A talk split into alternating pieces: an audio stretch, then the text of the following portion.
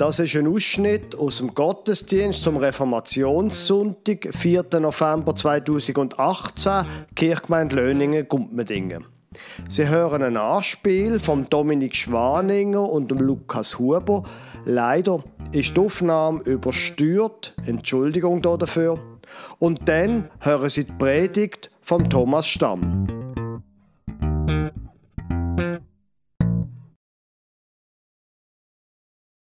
Ja, ist denn das möglich, der Herr Hugentobler? Herr Hugentobler. Grüezi, Herr Hugentobler. Oh, jetzt aber so gut. Ja, ja, seit drei Wochen ist es da, das Kind. Ach, ja, ja. ist das schön. So ein neuer Erdenbürger. Man merkt, wie es einfach weitergeht mit dieser Welt. Ah, so schön. Äh, ja, schauen Sie nur. Lassen Sie mir mal roten. Äh, Meitli, 7,5 Kilo, 85 Zentimeter, stimmt's?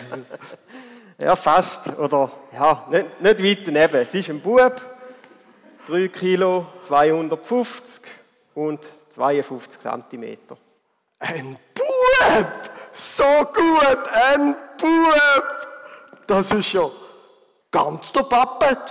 Also die Ähnlichkeit ist verblüffend. Ja, aber jetzt haben Sie doch gerade noch gesagt, es sei ein Meitli vorher. Ja, das ist also schon so. Die schönen Augen hat ganz von innen.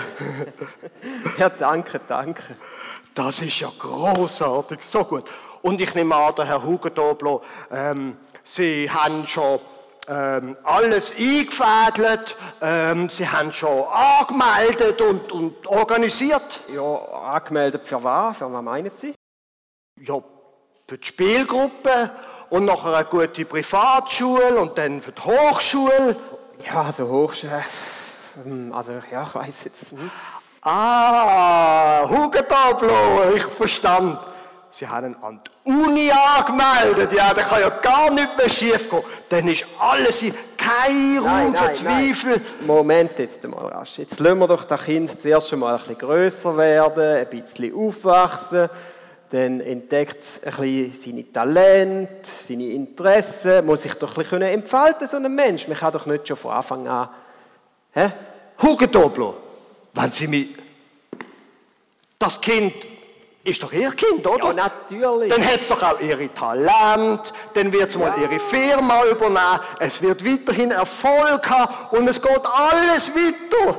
Ja, natürlich. Das wünsche ich dem Kind auch von Herzen, dass es Erfolg hat, dass es glücklich ist und so weiter. Das ist Eben sehen Sie. Hugendablo, ich wünsche Ihnen alles Gute. Ich muss weitergehen. Es brauchen auch andere Menschen meine Rotschläge. Auf Wiedersehen, Herr Hugendablo. Herr Müller, einen schönen Tag. Genau wie der Vater von ihm. Genau gleich ist er.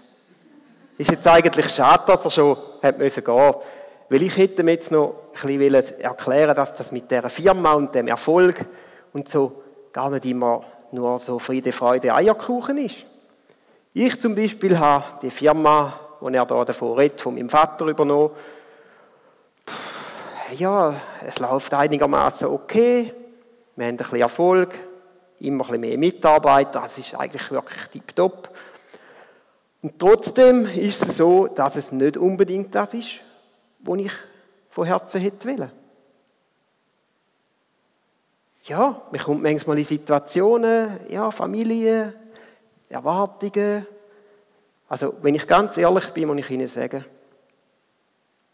hätte ich nicht unbedingt wollen. Ich hätte eigentlich lieber etwas anderes gemacht. Ich sage Ihnen auch was. Nämlich etwas mit Velo. 25 Jahre später.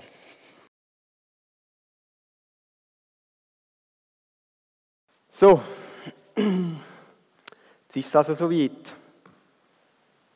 Erst gerade Geburtstag gehabt, vor zwei Wochen, 25. Und jetzt morgen übernehme ich die Firma von meinem Vater. Das ist ein, ein komisches Gefühl, ein, mulmiges Gefühl auf die einen Seite. Ja, hat man so eine gewisse Verantwortung der Familie gegenüber. Ja, und mein Vater hat dann noch so ein bisschen gewitzelt, oder? Er würde mir lieber die Firma vererben als seine Obei. Also damit der Obei weiß ich jetzt nicht, aber ja. Auf jeden Fall komme ich jetzt zu dieser Firma. Es ist eine solide Firma. der Erfolg ist da, es ist alles perfekt aufgeleistet. Und trotzdem macht man sich schon wieder weiterführende Gedanken. Wie geht es denn mal nachher weiter? Ist es da, wo ich wirklich will? Ja, wenn ich dann mal wieder nachkommen habe, geht es dann weiter mit der Firma? Oder was passiert? Übernimmt das jemand, wo, ja, wo man wirklich das mit Freude und guten, in einem guten Gefühl denen kann übergeben kann? Man möchte ja auch nicht nur eine Firma weitergeben, ich will ja vielleicht, ja, wenn dann mal Nachkommen da sind, auch gute Werte weitergeben. Freundschaft, Loyalität, Liebe, einfach nicht nur materielles, sondern auch gute Sachen. Ja, es wäre schön, wenn dann irgendwie mal so wäre, dass die Firma sauber übernommen wird, aber ich glaube, ich würde es anders machen. Ich würde es, glaube ich, nicht so machen, dass die Kinder von Anfang an schon in die Firma rein und so. Ich glaube, ich würde denen völlig die Freiheit lassen. Die sollen machen, was sie wollen. Einfach machen, was sie wollen. Ich glaube, das wäre das Richtige. Ich glaube, so muss ich den Weg einschlagen, dass ich völlig unvoreingenommen an das angehe. Sie sollen machen, was sie wollen. Ja, zum Beispiel etwas mit Velo. Ich fange an mit drei Teilen. Der erste steht im Römerbrief, Kapitel 8, 17. Als seine, als Gottes Kinder sind wir gemeinsam mit Christus auch seine Erben. Und leiden wir jetzt mit Christus, werden wir einmal auch seine Herrlichkeit mit ihm teilen. Und im Epheserbrief, erstes Kapitel, Vers 11, nach seinem Plan und Willen hat Gott uns schon im Voraus durch Christus als seine Erben eingesetzt. In Titus Kapitel 3, Vers 7. So sind wir allein durch seine unverdiente Güte von aller Schuld befreit und warten voller Hoffnung auf sein himmlisches Reich, das wir als seine Kinder erben werden. Darauf können wir vertrauen. Meine Lieben, das mit dem Erbe ist etwas, was uns sicher heute Morgen beschäftigt. Und meine, ihr habt, es gesehen im Anspiel. Ich habe mich sehr gefreut darüber. Es ist auch ganz toll, wie es die beiden gemacht und gezeigt haben. Es ist ja so, man kann so Stückchen schreiben, kann die formulieren, wie man will, aber wirklich erst lebendig wird es dann, wenn es jemand übernimmt und etwas daraus macht, wie das meine beiden Teamkollegen gemacht haben. Sie haben wirklich etwas daraus gemacht. Und gleichzeitig taucht in dem Zusammenhang so ein bisschen die Frage auf, was wären denn die Söhne, die Töchter, die Kinder und die Generation weiter, die Enkel, was wären die denn jetzt wirklich machen? Ich meine, es ist klar, es ist nur ein Anspiel. Und wie immer sind die Anspiele in diesen Zeitfenster Gottesdienst äußerst, äußerst ernst gemeint. Aber gleich gibt es eine Möglichkeit, das so ein bisschen zu fantasieren und sich so ein bisschen zu überlegen, wie geht es denn jetzt weiter? Immer weiter? Ich meine, schließlich haben die Kinder da das geerbt, die Firma, das Projekt, das, wo die anderen vor ihnen angefangen haben. Sie hätten genauso können das Erbe ablehnen. Sie hätten genauso können sagen, nein, das ist nicht mein Weg, mit dem habe ich jetzt nichts zu tun. Das ist nicht immer ein einfacher Schritt.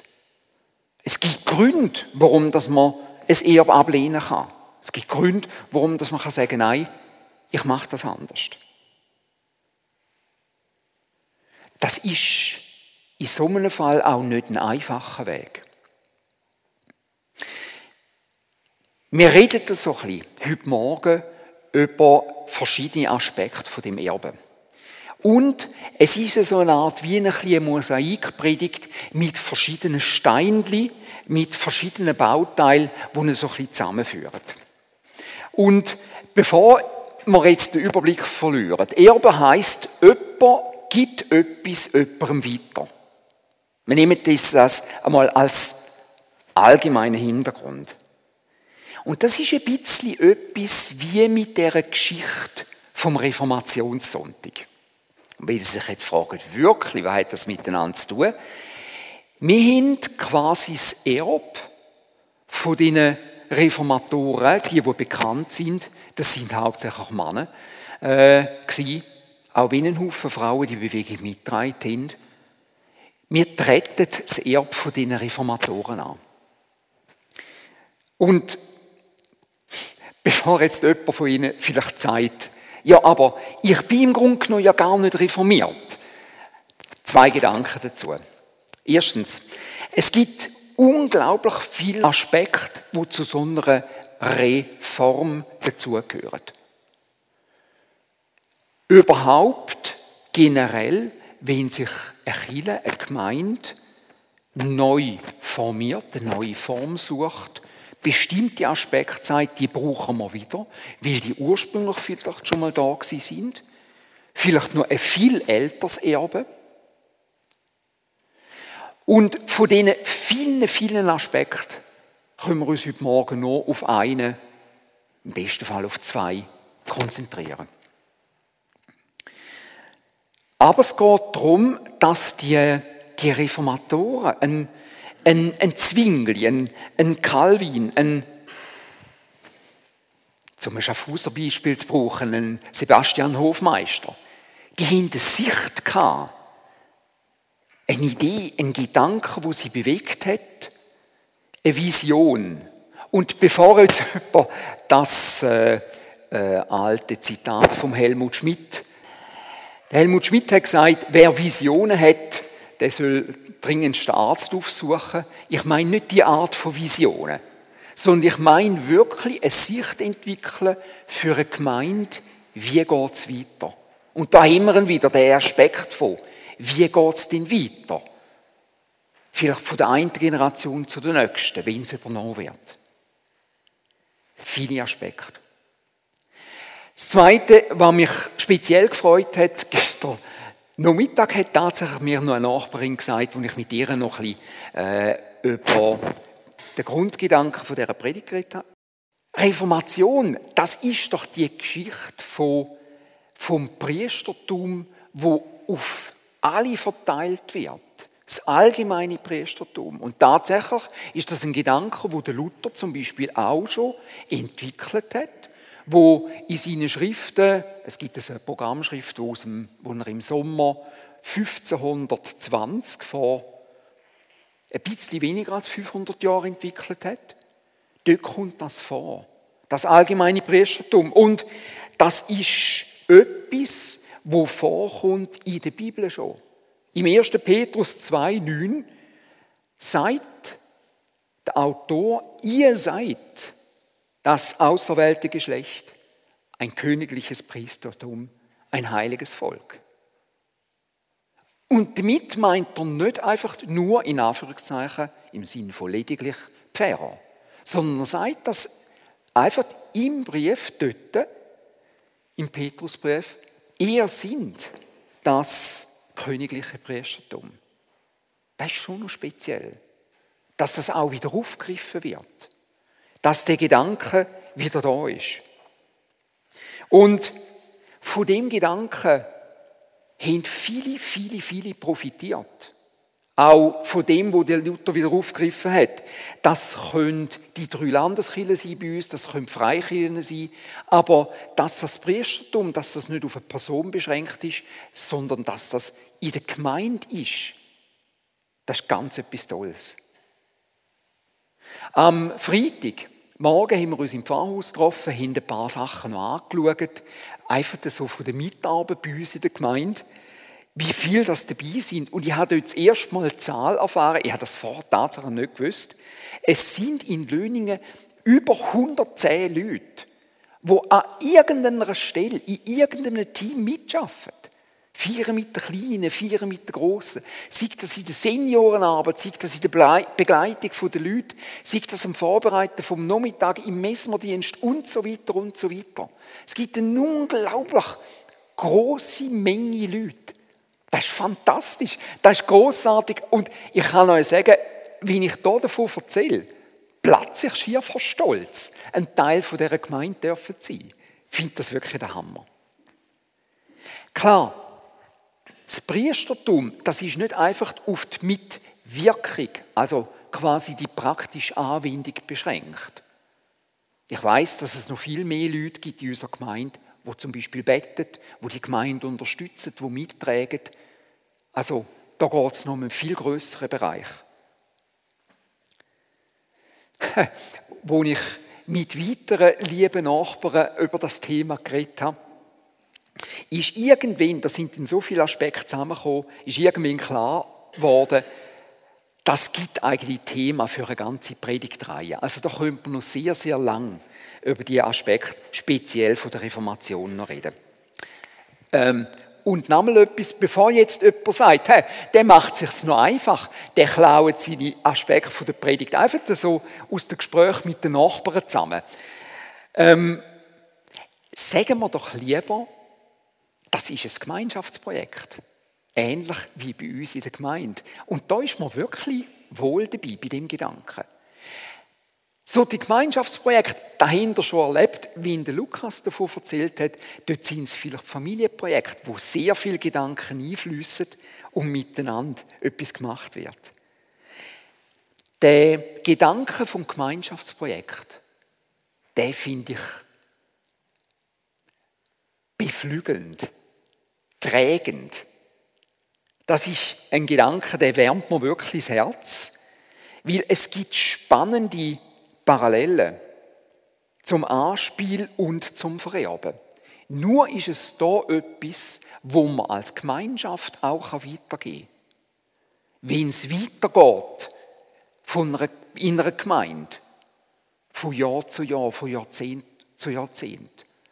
Da, wo wir jetzt sind, das tun wir gemeinsam hegen, pflegen, weiterentwickeln. Wir lassen es wachsen und wir können aber nicht die ganze Zeit dafür sorgen, weil auch unsere Zeit da, auch in der Mitarbeit in dieser Gemeinde, ist irgendwann beschränkt. Und wir vertrauen darauf, dass das andere dann wieder weiterführen tun. Bei jedem Wechsel, wo in einem Team passiert, kommt das so ein bisschen. Die Aspekt von, was übernehme ich von einem anderen? Oder umgekehrt der andere, was gebe ich den Nächsten weiter? Wie macht er das? Muss ich auch, wie beim Erb, ein Stück weit loslassen? Darauf vertrauen, das wird dann weitergeführt. Und man hat es dann irgendwann nicht mehr in der Hand.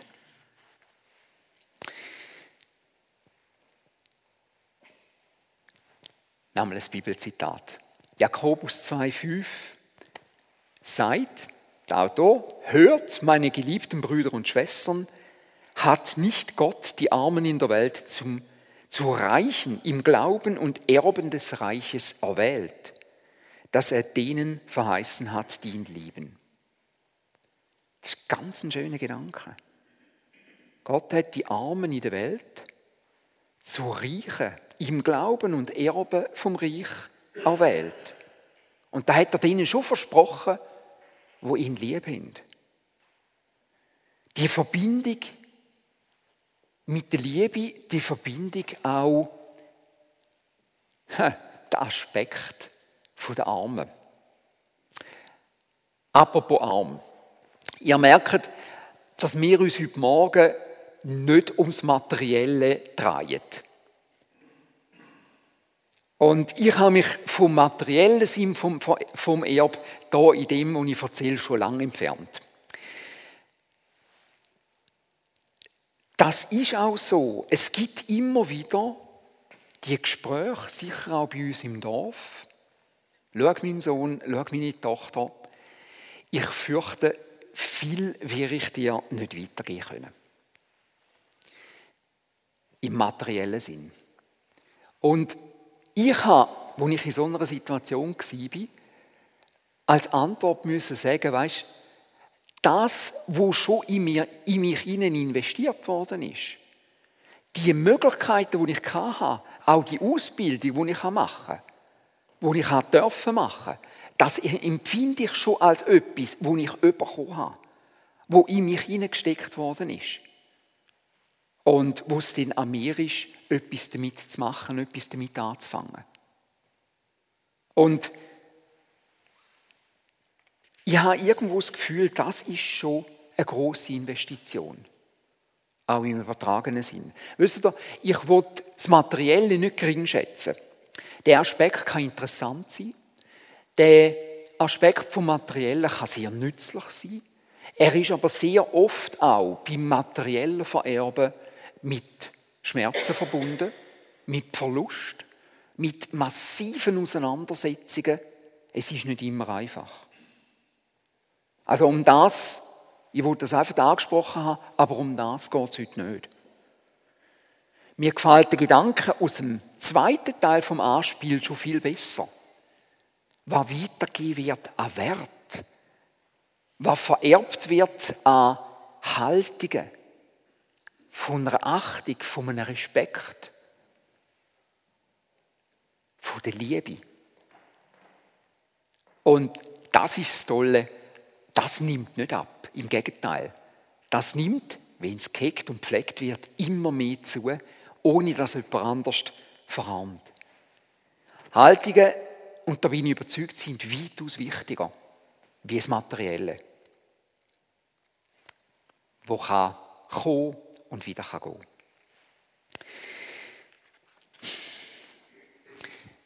Es gibt übrigens noch einen heiklen Gedanken dabei, bei dem Vererben von Haltungen. Weil es ist möglich, dass auch falsche Haltungen vererbt werden. Der Dominik hat das so ein bisschen liebevoll von, von Ticks geredet, die man übernehmen kann. Und ich weiß, dass ich die von meinen Eltern auch übernommen habe. Ich habe übrigens auch äh, gewisse Ticks von meinen, Le von meinen Lehrern quasi vererbt bekommen, die ich aufgenommen habe, zum Teil unbewusst. Viele von diesen negativen Haltungen werden auch nicht bewusst weitergehen. Man kann zum Beispiel Ängste vererben. Große Sorgen. Und ich meine damit nicht, ähm, das Aufpassen, ein bisschen vorsichtig dran gehen, ein bisschen überlegen, sondern ich meine ähm, Ängste, die einen belasten können, wo es noch schwierig ist, das Erb wieder loszuwerden. Es ist schwierig zu sagen, nein, ich nehme jetzt die Ängste, die meine Eltern schon hatten, oder die falsche Haltung, die meine Eltern hatten, nehme ich jetzt nicht an. Weil, so komisch dass das tönt, es ist etwas, was man übernimmt von jemandem, wo man gern hat.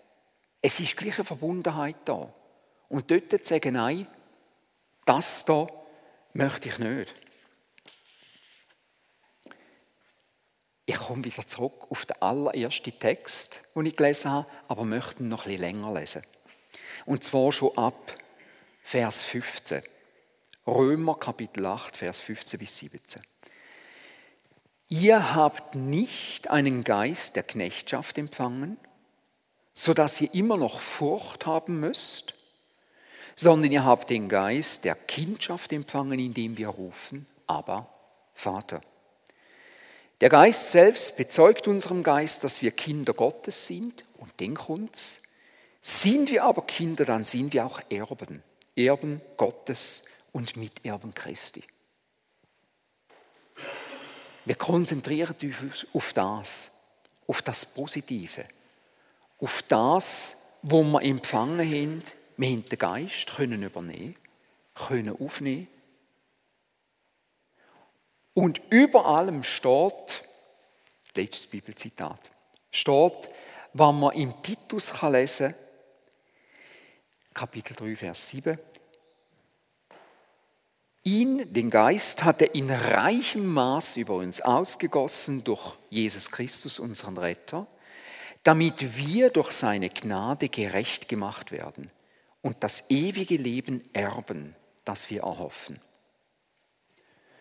So viel bedeutende Punkt. Ich glaube, wir sind vor allem aufgefordert, uns klar zu werden, was bedeutet das, dass wir Erben sind im Göttlichen. Dass Gott uns zu Erben gemacht hat durch Jesus Christus. Und einer der wichtigsten Punkte überhaupt ist das ewige Leben, wo zu dem Erb dazugehört, wo wir bekommen.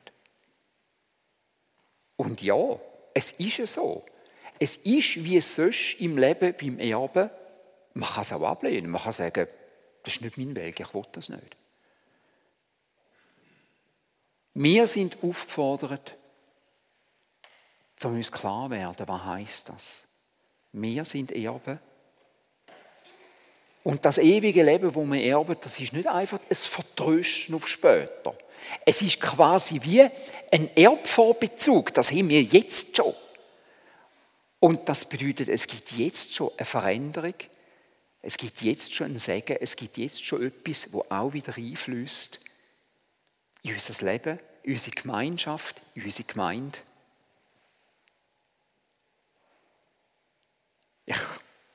Finde das großartig. Ihr habt nicht einen Geist der Knechtschaft empfangen, dass ihr immer noch Furcht haben müsstet, den Geist der Kindschaft empfangen, indem wir rufen, aber Vater. Sind wir aber Kinder, dann auch Erben, Erben Gottes und Miterben Christi. Amen.